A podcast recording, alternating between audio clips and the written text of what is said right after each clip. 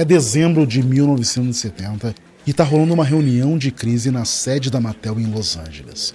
Os Sizzlers, os novos Hot Wheels motorizados, eram para ser o brinquedo mais hypado desse verão. Mas não é isso que está acontecendo, e a CEO da Mattel, a Ruth Handler, quer saber por quê. Ela pergunta ao chefe de finanças, o Seymour Rosenberg, o quão abaixo da meta estão as vendas. Ele dá uma conferida antes de dizer: quase 30 milhões de dólares. Isso é ruim. Ruth dá uma tragada no seu cigarro. A Mattel prometeu para Wall Street mais um ano de crescimento recorde. O mesmo tipo de crescimento que costumava apresentar nos anos 60. E eles estão 30 milhões de dólares abaixo das expectativas. Ruim. Realmente muito ruim. E Ruth está prestes a descobrir, com o cara das finanças, que isso pode ter consequências bem sérias. Ele explica que a empresa está prestes a enfrentar um colapso no preço das ações e que, se isso acontecer, vai ser muito mais difícil garantir financiamento para novas aquisições. Nossa estratégia de financiamento vai dar com os burros na água. Ruth encara os homens que estão reunidos com cara de preocupados em volta da mesa. Algum deles teria alguma ideia genial? Podemos faturar e reter, diz um executivo. Ruth pede para ele explicar melhor. Ele quer pedir para as lojas fazerem os pedidos do ano seguinte, já naquele ano. Ou seja, ele quer vender hoje, mas entregar amanhã. Ou melhor, vender esse ano, entregar no ano que vem. Dessa forma, os pedidos ficariam registrados naquele ano fiscal. E se as encomendas feitas até janeiro fossem suficientes, ia parecer que eles tiveram um excelente Natal. Um vice-presidente parece preocupado, pois ele sabe que isso não vai ser moleza. Por que os revendedores topariam fazer isso? Ruth quer saber. Ele explica que a Mattel não precisa entregar os brinquedos. Os compradores só precisam fazer os pedidos. E se os revendedores mudassem de ideia, era só eles cancelarem o pedido depois do encerramento do ano fiscal e antes da Mattel enviar o produto. A sala fica em silêncio. Não é assim que as coisas normalmente são feitas na Mattel. Normalmente a empresa só registra um pedido como uma venda quando os brinquedos são enviados para o comprador. Mas essa é uma época desesperadora o executivo que sugeriu a tática faturar e reter tenta acalmar os ânimos. Ele diz que, desde que eles se saiam bem no ano seguinte, eles vão conseguir passar um pano. Vai ser como se nada tivesse acontecido.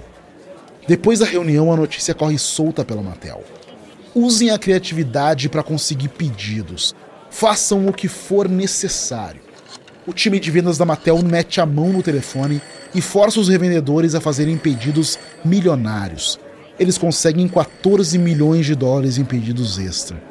Mas ainda não é o suficiente para bater a inflada meta de vendas da companhia. Então a Mattel vai ainda mais longe. Ela começa a inventar pedidos. Pedidos que nenhum revendedor efetuou, pedidos que nunca vão ser enviados, pedidos que vão sumir misteriosamente depois que a empresa fechar o ano fiscal em 30 de janeiro. Ao mesmo tempo, os contadores da companhia inflam em milhões os custos do ano seguinte. E quando eles terminam, o faturamento da Mattel bate com os dígitos que foram prometidos a Wall Street. Em março de 1971, a Mattel declara mais um ano de lucros astronômicos e crescimento estelar. E ninguém de fora da empresa faz a menor ideia do que rolou, mas a Mattel não vai conseguir manter esse esquema ardiloso por muito tempo.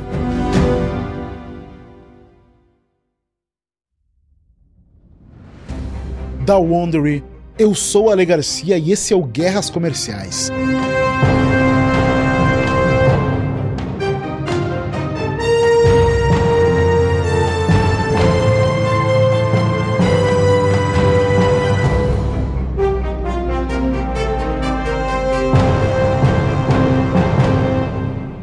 Último episódio, a Hasbro quebrou a banca com o G.I. Joe e a Mattel impressionou Wall Street com seus carrinhos Hot Wheels.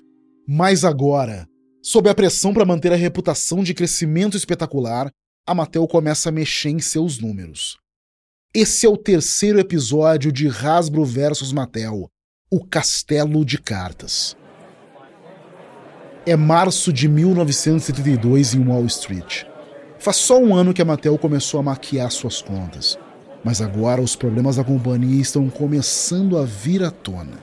E os acionistas, que se juntaram para conferir os últimos resultados de faturamento da fabricante, não estão nada satisfeitos.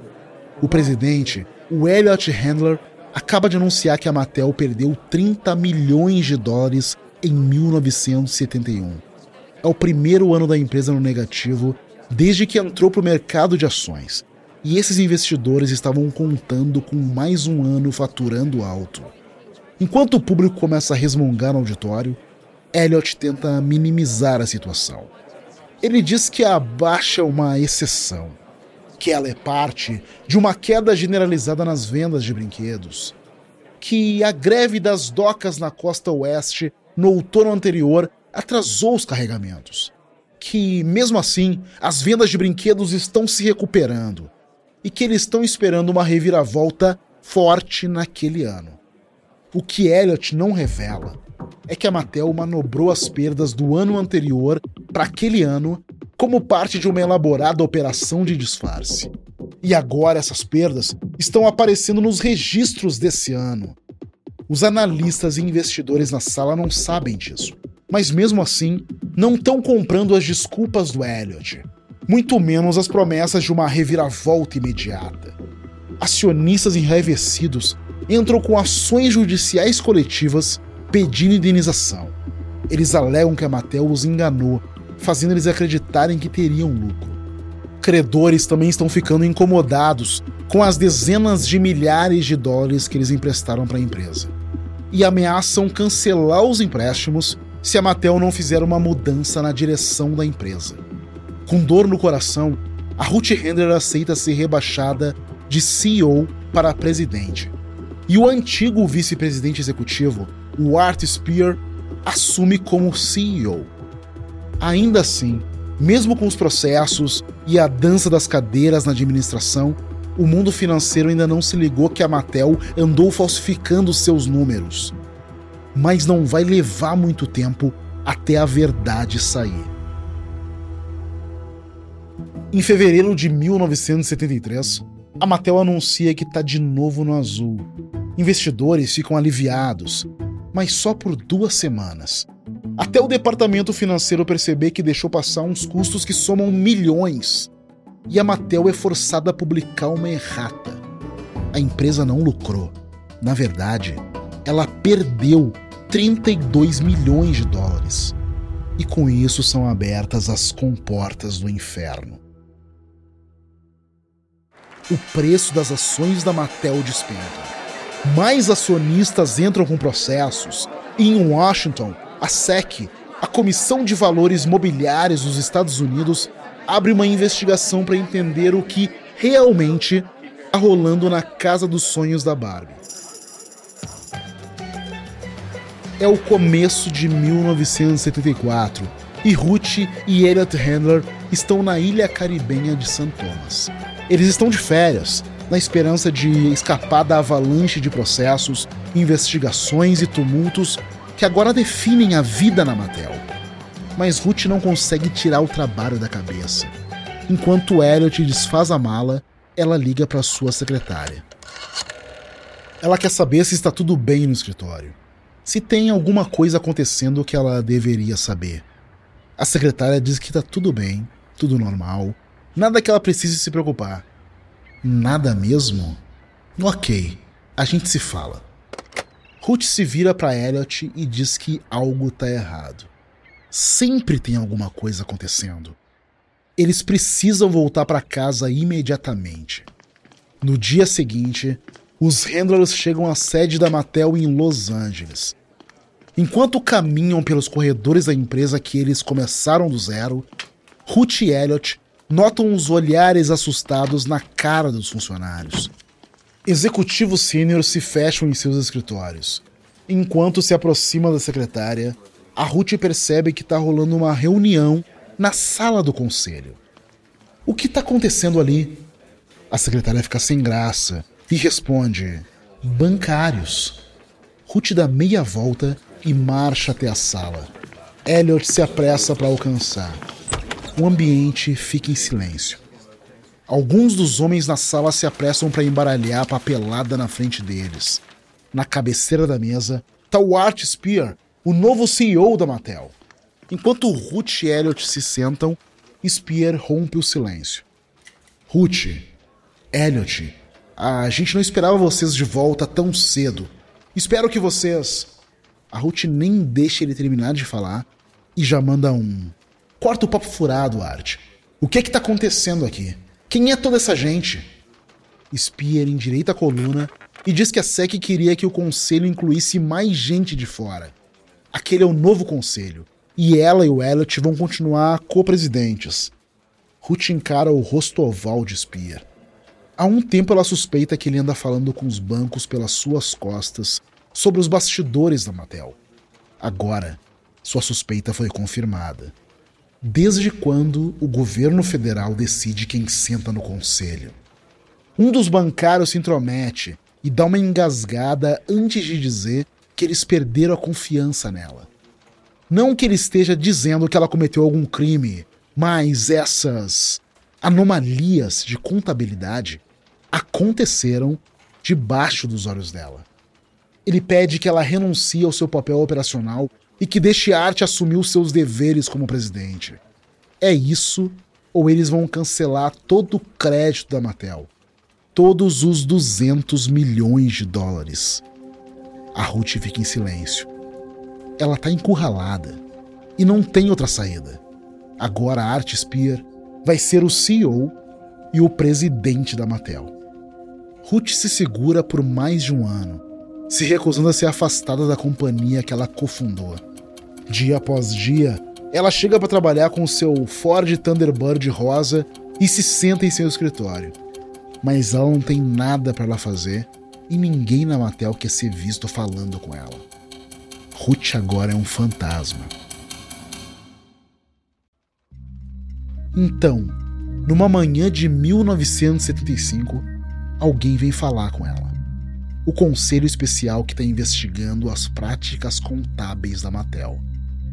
O cara enfia uma fita cassete em um gravador e aperta REC. Ruth passa as próximas horas fumando um cigarro atrás do outro enquanto responde pergunta atrás de pergunta. Ele pergunta qual era o nível de supervisão financeira que ela tinha entre 1970 e 1972 e ela tenta convencer ele que seu forte mesmo é o marketing e não finanças. E diz que em 1969, seu então chefe financeiro, o Seymour Rosenberg, a encorajou a deixar de lado o financeiro e focar no operacional. Ela explica que ele achava que ela não tinha o refinamento que Wall Street esperava. Ruth afirma que não concordou com ele, mas que, para evitar conflito, ficou bem longe das finanças da empresa. Ruth dá mais uma tragada em seu cigarro e continua. Ela comenta que passou por uma mastectomia em junho de 1970 e que a recuperação abalou tanto o seu físico quanto o psicológico. Eu fiquei ainda menos por dentro dos detalhes dos negócios do que costumava ficar antes do câncer de mama. Então o investigador vai direto ao ponto. Ele pergunta quem deu ordens de faturar e reter para bater as metas de vendas na reunião de dezembro de 1970. Ruth responde que acha que foi um dos chefes da divisão de brinquedos e tenta desconversar. Mas foi um comentário descabido. Meus executivos sabem que eu não toleraria que a prática de faturar e reter fosse usada de má fé. O investigador pergunta como Ruth ficou sabendo dos pedidos falsos ela diz que foi tudo graças ao computador da empresa, que travou. Que na ocasião, ela perguntou para um executivo sênior de finanças o que aconteceu. E ele disse que travou porque eles estavam cancelando cerca de 20 milhões de dólares em pedidos para faturar e reter. E que quando ela perguntou se os pedidos eram legítimos, o executivo disse que não sabia. Perguntei quem estava computando os pedidos e ele também disse que não sabia e daí ela teria mandado remover os pedidos. e demitido o executivo que ela acreditava ter sido o responsável pelos pedidos falsos. Eventualmente, o investigador aperta stop no gravador. Ele retira a fita cassete, olha Ruth nos olhos e diz: Senhora Handler, acho que você é uma mentirosa. Ruth se defende, dizendo que ela não está mentindo. Mas não é o que o investigador anda ouvindo por aí. Ruth insiste em sua versão, que não fez nada de errado, que os outros executivos só estão tentando tirar o deles da reta. Mas o investigador está satisfeito. Chega. Pelo menos por hoje. Em outubro de 1975, Ruth Elliott Handler renunciam a Mattel. Um mês mais tarde, o Conselho Especial divulga o seu relatório. São 500 páginas expondo a podridão que corroeu a Mattel. O relatório não cita nomes, mas claramente aponta o dedo para Ruth e para o chefe do financeiro, o Seymour Rosenberg.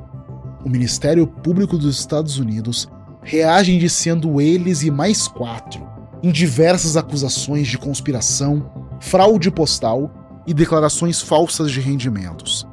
Ruth alega inocência. Mas o resto dos acusados, um por um, entra num esquema de delação premiada e barganha uma confissão. Às vésperas do julgamento, a Ruth dá uma amarelada. Ela muda seu testemunho e declara ausência de contestação. O juiz a sentencia a uma pena suspensa de 41 anos de prisão, permitindo que ela evite o xadrez desde que cumpra os termos da liberdade condicional. Ela também deve prestar 500 horas de serviço comunitário por ano pelos próximos cinco anos. Com os renders fora do caminho, Spear, o CEO da Mattel, começa a salvar a empresa dos destroços. Ele reestrutura o débito, fecha acordos nos processos dos acionistas e encerra as atividades do estúdio de cinema e do negócio de suprimentos para pets. Então, surge uma ideia revolucionária, uma possibilidade de recomeço para a amaldiçoada fábrica de brinquedos. Uma aventura pela recente febre dos videogames. É 1976 e o executivo de marketing da Mattel, o Michael Katz, acaba de entrar no departamento de design preliminar da empresa. Ele tem nas mãos o gadget obrigatório da década, uma calculadora de bolso com display de LED. E entre os cubículos por onde ele vai passando, os designers de brinquedos estão trabalhando em novos protótipos. Ele chega ao escritório do chefe de design preliminar, Richard Chang. A porta está aberta. Katz pergunta se Richard tem um minuto. Cheng olha para cima e saca que o Cats tá com uma calculadora de bolso na mão. É claro que eu tenho. Você veio até aqui para me ajudar com o meu orçamento? Cats dá uma risada e diz que não, mas espera ter algo ainda melhor a oferecer. Ele se senta e coloca a calculadora sobre a mesa. Eu andei pensando. Cats comenta que os jogos Bat and Ball que o Cheng costuma jogar na TV estão vendendo que nem pão fresco e que, ao mesmo tempo, o preço das calculadoras está despencando. Ele diz que comprou a sua primeira calculadora não faz nem três anos por 200 dólares e que a sua atual custa apenas 30 dólares. Tudo isso para dizer que ele começou a pensar em transformar uma calculadora num jogo. Um jogo eletrônico portátil que as crianças possam levar para qualquer lugar. Cheng não fica muito entusiasmado, ele não entende patavinas de microprocessadores, mas não nega que é uma grande ideia e pede um tempo para dar uma pensada. Cheng cai na estrada em busca de respostas. Ele segue para a cidade de Anaheim para visitar a gigante da manufatura Rockwell International. A Rockwell é especializada em calculadoras eletrônicas. Lá, o Cheng se encontra com o designer de circuitos e fã de videogames Mark Lasser ele abre a ideia de transformar uma calculadora de bolso num game portátil. E diz que pensaram em um game de pilotagem em que o usuário precisa desviar dos carros que descem na contramão. A ideia faz o Lester se lembrar do Wills, um jogo de fliperama da época. Tipo isso, diz Chang. Mas o que ele quer mesmo saber é se isso pode ser feito. E, se for possível, se pode ser feito a um preço aceitável para o varejo. Lester diz que possível é, mas que os displays de LED são limitados. Os carros não vão passar de uns minúsculos borrões de luz. Para Cheng isso já está ótimo. Lester pergunta o que é aceitável em termos de preço no varejo e Cheng diz que não pode passar de 25 dólares. Ok, talvez seja possível. Vamos tentar. O game da Mattel chega ao mercado no final de 1976. Ele se chama Auto Race e é o primeiro jogo eletrônico portátil de todos os tempos. Ele esgota assim que chega às prateleiras. E como produto mais caro do portfólio da Mattel, as margens de lucro são grandes. Spear aproveita a oportunidade. Ele cria uma nova divisão chamada Mattel Electronics e pede que uma nova leva de games portátil seja fabricada. A Mattel passa a ver os eletrônicos como uma brincadeira do futuro e quer se posicionar na vanguarda da revolução digital. Mas antes de poder fazer isso, ela precisa abarrar o novo plano da Hasbro de derrubar a Barbie. Um plano inspirado nas justiceiras mais gatas da TV.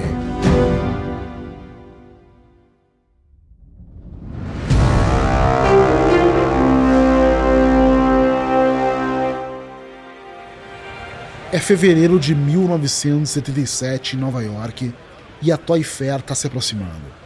No showroom da Hasbro, Stephen Hassenfeld está apresentando as últimas criações da empresa para um lojista. Ele é o presidente da companhia e filho do CEO, Merrill Hassenfeld. O trintão de cabelos enrolados começa demonstrando bonequinhos de super-heróis em ação. Esse é o novo G.I. Joe, o Super Joe. O comprador analisa o action figure do super-herói de macacão vermelho e não acha ele tão parecido com o G.I. Joe.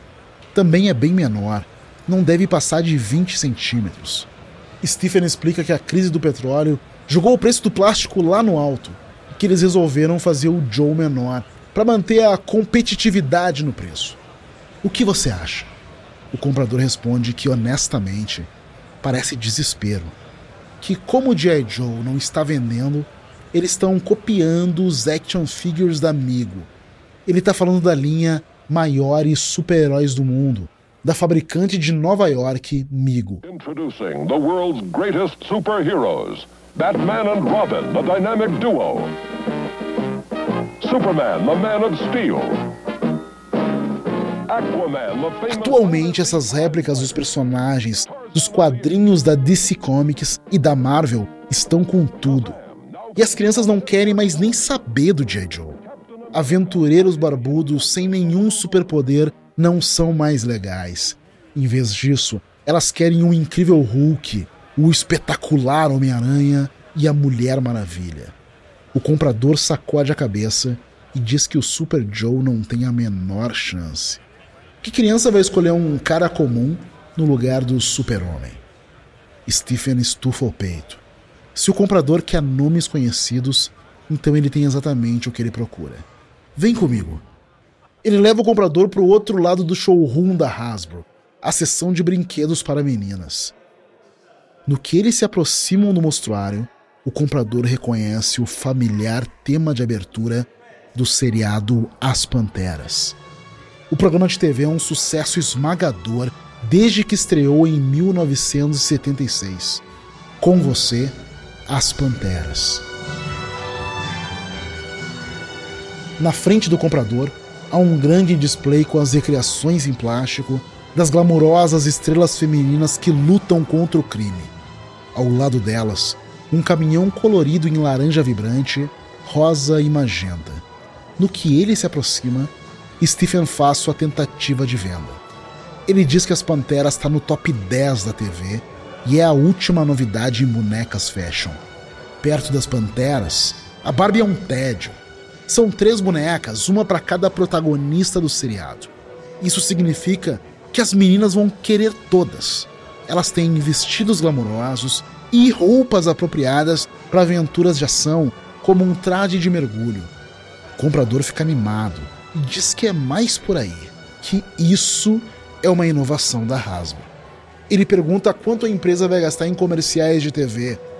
2 milhões de dólares, só para a campanha inicial. Isso convence o comprador, que emite um pedido no mesmo momento. Stephen sorri.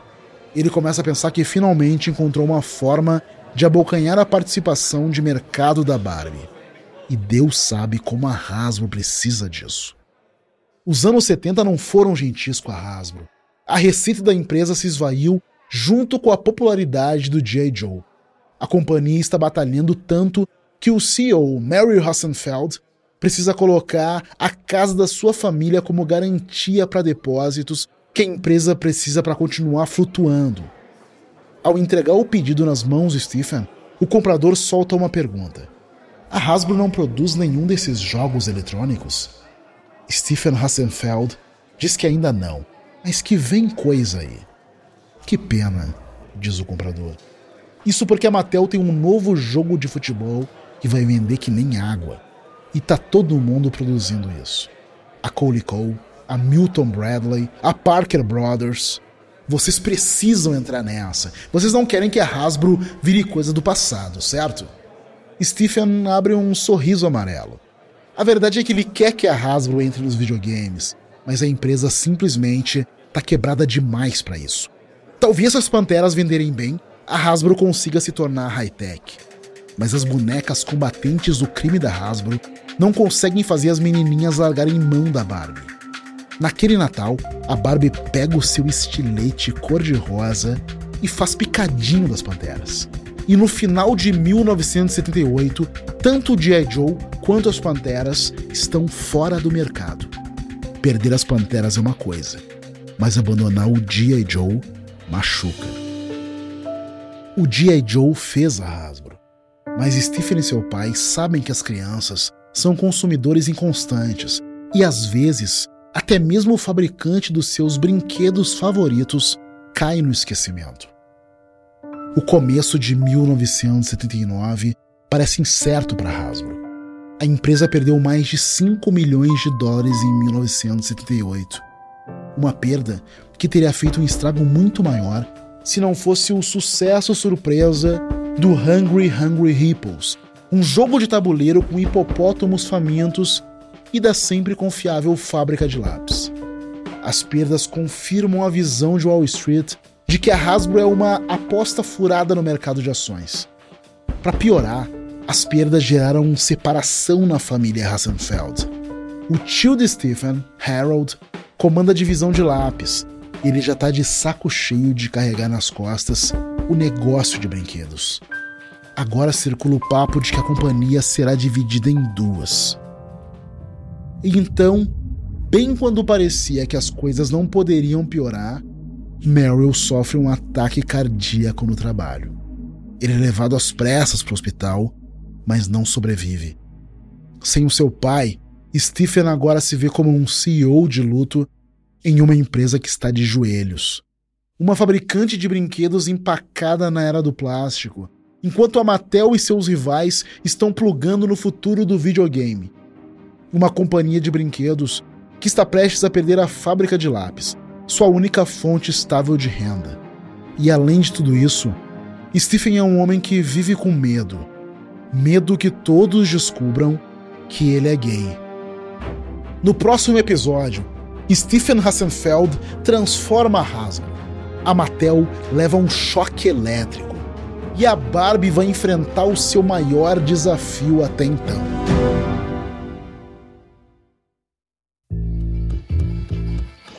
Da Wondery, esse é o Guerras Comerciais. Espero que você tenha gostado desse episódio. E uma nota rápida sobre as reconstituições que você está escutando. Na maior parte dos casos, nós não sabemos exatamente o que foi dito ou exatamente como as cenas aconteceram, mas elas estão baseadas em nossa pesquisa histórica. Eu sou seu apresentador Ale Garcia. Tristan Donovan escreveu essa história. Karen Lowe é a produtora sênior. O design de som é da Bay Area Sound. A adaptação para o português é do B9. A direção executiva é do Carlos Merigo a direção criativa é de Alexandre Potashev. O design de som é de Mariana Leão. A tradução e a adaptação são de Carlos Messias, gravado por Carlos Eduardo Freitas no estúdio Aurora. A produção executiva dessa adaptação para Wondery e Amazon Music é de Fábio Silveira, Jessica Redburn e Marshall Leon.